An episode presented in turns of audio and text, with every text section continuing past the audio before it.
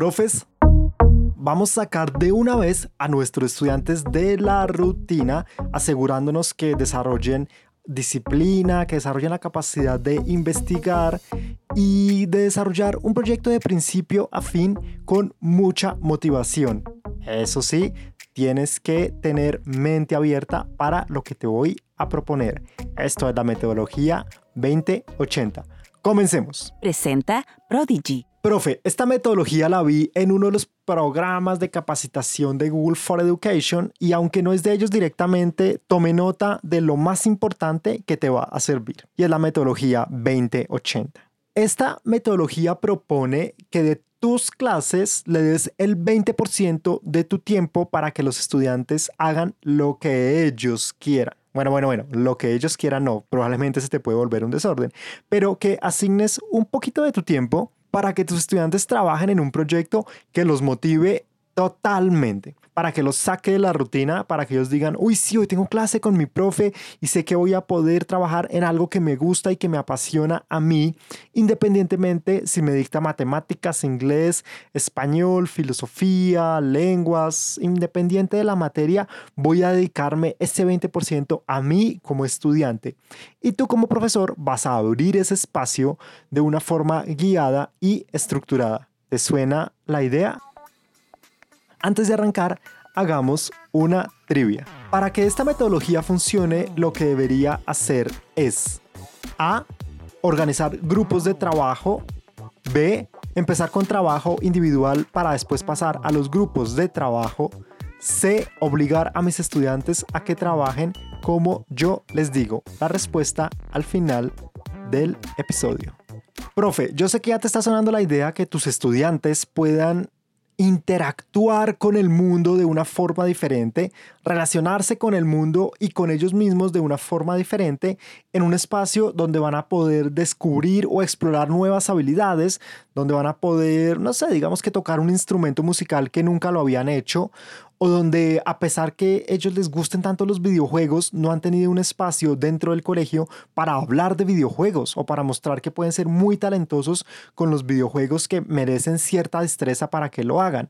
Y tú les vas a mostrar este espacio. ¿Cómo funciona? Lo primero que tú debes hacer es darles la guía a tus estudiantes de, primero, identifica en qué crees que eres bueno y para llegar a esto puedes preguntarle a diferentes personas, hey, ¿usted qué me ve haciendo? ¿Me ve jugando fútbol? ¿Me ve estudiando? ¿Me ve leyendo? ¿Me ve bailando? Porque mi, mi motricidad es muy buena y yo podría estar bailando. ¿Me ve corriendo muchísimo porque yo tengo la habilidad de pronto de moverme muy rápido y podría tratar de superar? Y de acuerdo a esa habilidad, ¿cómo estás hoy como estudiante y a dónde te gustaría llegar al final de este tiempo que vas a tener para dedicarte durante mis clases. Ahora, esto también puede ser un proyecto que resuelve una necesidad. Por ejemplo, investiga qué necesidades tienes tú o en tu casa o en el colegio que podamos resolver. Por ejemplo, es que mi mamá hace manualidades y quiere venderlas, pero no tiene las herramientas. Entonces, bueno, de pronto yo como estudiante puedo aprender un poquito de marketing digital o con lo que yo ya sé del uso de redes sociales, le voy a crear una cuenta para que mi mamá empiece a vender sus manualidades por Instagram o por Facebook o por una red social. Entonces voy a empezar a trabajar con mi mamá en entender qué es lo que ella hace, cómo lo hace, en tomarle fotos a sus productos. O en mi colegio hay un espacio grandísimo que se está desperdiciando y yo creo que podríamos sembrar ahí las tres primeras planticas para empezar a tener un jardín y un espacio verde en mi colegio o no pues sabemos reciclar, entonces voy a investigar sobre cómo reciclar y voy a lograr que en mi casa o en mi colegio se recicle. Cualquiera de estas opciones se pueden utilizar.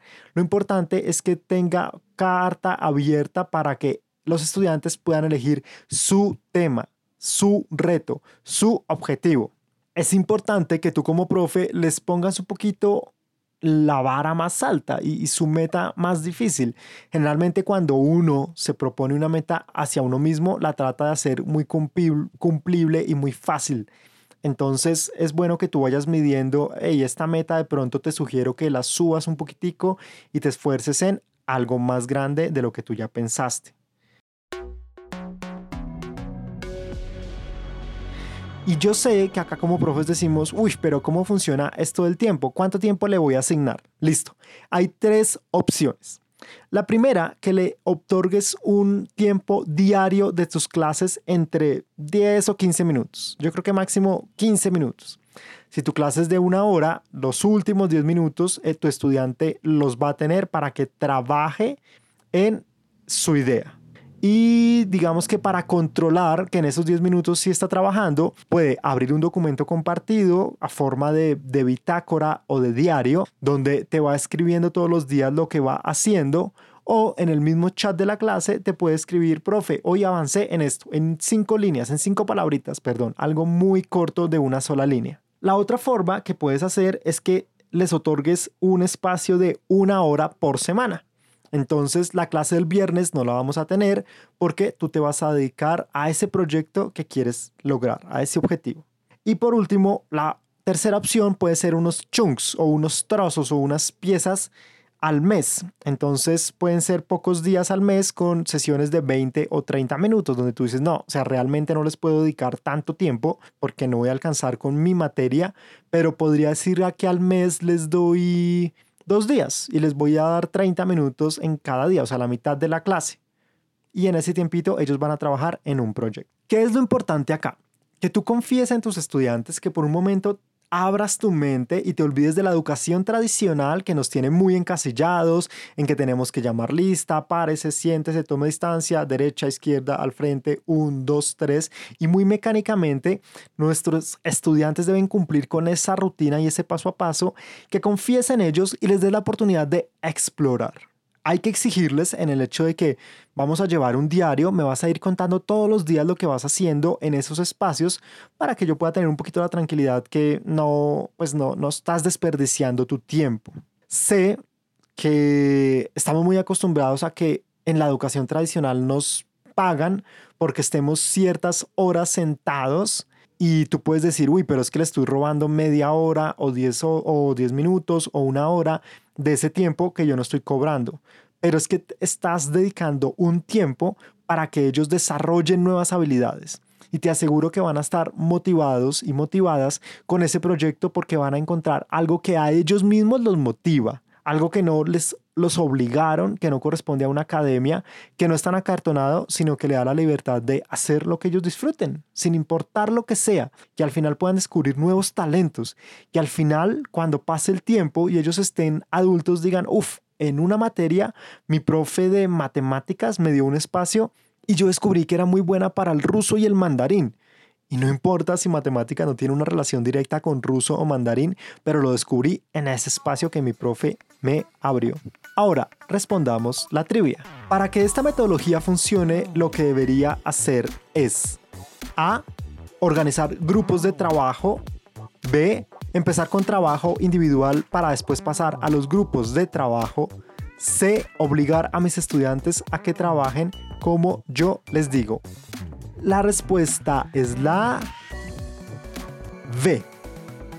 La mejor forma de abordar esta metodología es que primero tus estudiantes trabajen de forma individual.